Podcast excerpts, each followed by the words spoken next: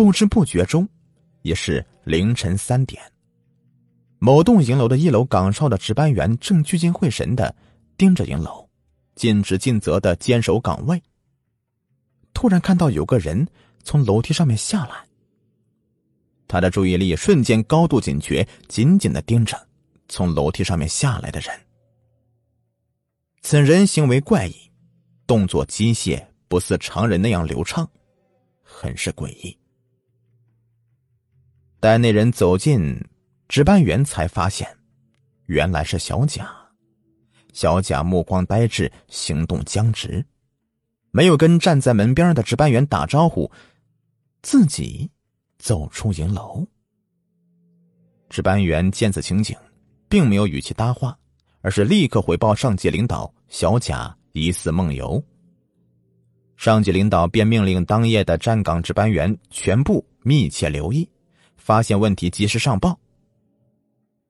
然而，当小贾走出营区大院的时候，领导又下达指令，让一个营区值班员跟着小贾，一则避免他发生危险；二则如果是小贾是间谍，跟着他抓住接头的人，一条线全部撤出。就这样，营区值班员顶着夜晚天空中皎洁而又凄凉的月光，一路的尾随着小贾。沿着蜿蜒崎岖的山路，兜兜转转的徒步了，走了很久。终于，在他们经常去靶场必经之路拐弯处的坟冢前，停住了。值班员猫着腰，小心翼翼的靠近那个坟冢，在一个离坟冢不远的大树后面躲着，紧张的盯着扑通一声跪在坟冢前的小贾。悠悠的月光下，小贾耷拉着脑袋，喃喃的说：“爷爷，我来看您了。我也不知道说啥，我给您唱首歌吧。”听到小贾这么说，营区值班员头嗡的一下，犹如晴天霹雳呀！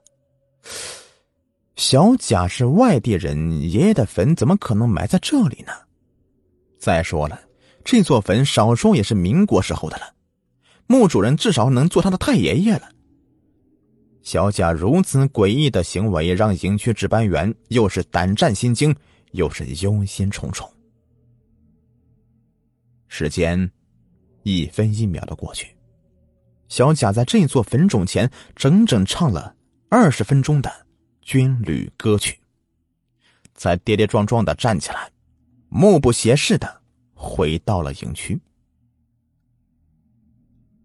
这一夜的惊心动魄，着实把营区值班员吓了一跳。天一亮，他就把事情的经过原原本本的汇报给了上级领导。上级领导也十分重视这个事情，命令各班值班员夜间密切跟踪小贾，发现问题及时汇报。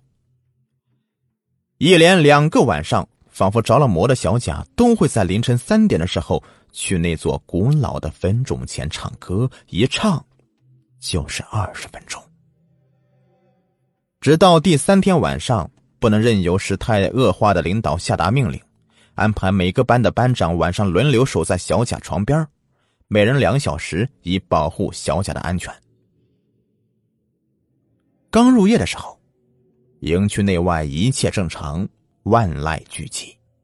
大家安静的在各自的寝室里面沉睡着，连偶尔的鸟鸣声都觉得那么的清晰嘹亮。凌晨，当时钟的指针指向三点的时候，小贾突然身子一僵，直直的要起身。正在他床边值守的某班长迅速做出反应，打开寝室的灯，查看小贾的状况。这一看。竟把某班长吓得目瞪口呆，汗毛直立。眼前的小贾早已不是白天那个活泼好动、训练认真的小贾了，取而代之的是一个脸色铁青、面目狰狞、行动僵直、犹如僵尸般的人。他瞪着铜铃般的双眼，双眼中竟然没有黑瞳，白白的眼球突出了厉害。掺杂着隐隐的血丝。因为四肢被背包绳子捆绑，小贾无法起身，他便疯狂的挣扎着，嘶吼着，发出怪物一般的叫喊。那叫声凄厉而又阴森，令听到的人皆是毛骨悚然。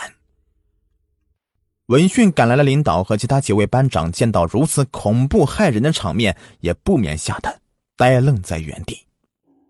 小贾就这么疯了似的挣扎着，带动着整个床铺摇晃着，击打墙面和地面，发出“咣咣咣”的声音。直到大家发现，之前趁小贾睡着，偷偷的将他捆住的背包绳快要束缚不了他的时候，一直不敢靠前的众人才鼓起勇气，一股脑的围上前。将其摁住。约莫二十分钟以后，小贾的疯狂举动毫无征兆的戛然而止，他就像是一切都未曾发生过一样，沉沉的睡着了。那均匀又细微的呼吸声，毫无疑问的证实此时的他是一个正常人。据副班长回忆，当时发了疯的小贾力气异常的大。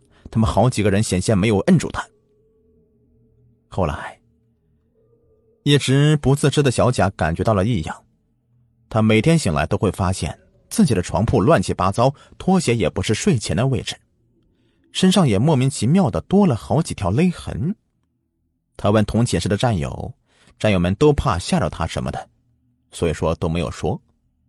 再后来，他开始变得精神失常，情绪低落。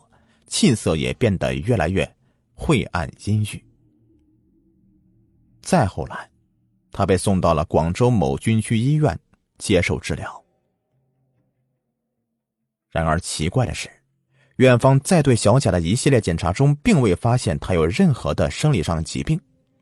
但每晚的凌晨三点，小贾仍旧是如一个疯狂的僵尸一般，瞪着铜铃般无黑瞳的双眼，在束缚带的捆绑下。嘶吼着，挣扎着要去那座古老的坟冢前，给他爷爷唱歌。时间一天天过去了，战友们偶尔会打听小贾的情况，病治好了没有啊？什么时候归队呀？可是却没有人知道答案。如今五六年过去了，部队里面的战士换了一批又一批，再也没有人提起小贾，也再也没有人提起那几个。惊心动魄的夜晚。看到这位朋友的分享，我又想起了当初参加县城里面组织的民兵训练时候发生的诡异事件。这个是我自己啊，雨田主播本人亲身经历的诡异事件。具体内容你们可以在喜马拉雅搜索“谁看了我的动态”这篇故事，特别诡异。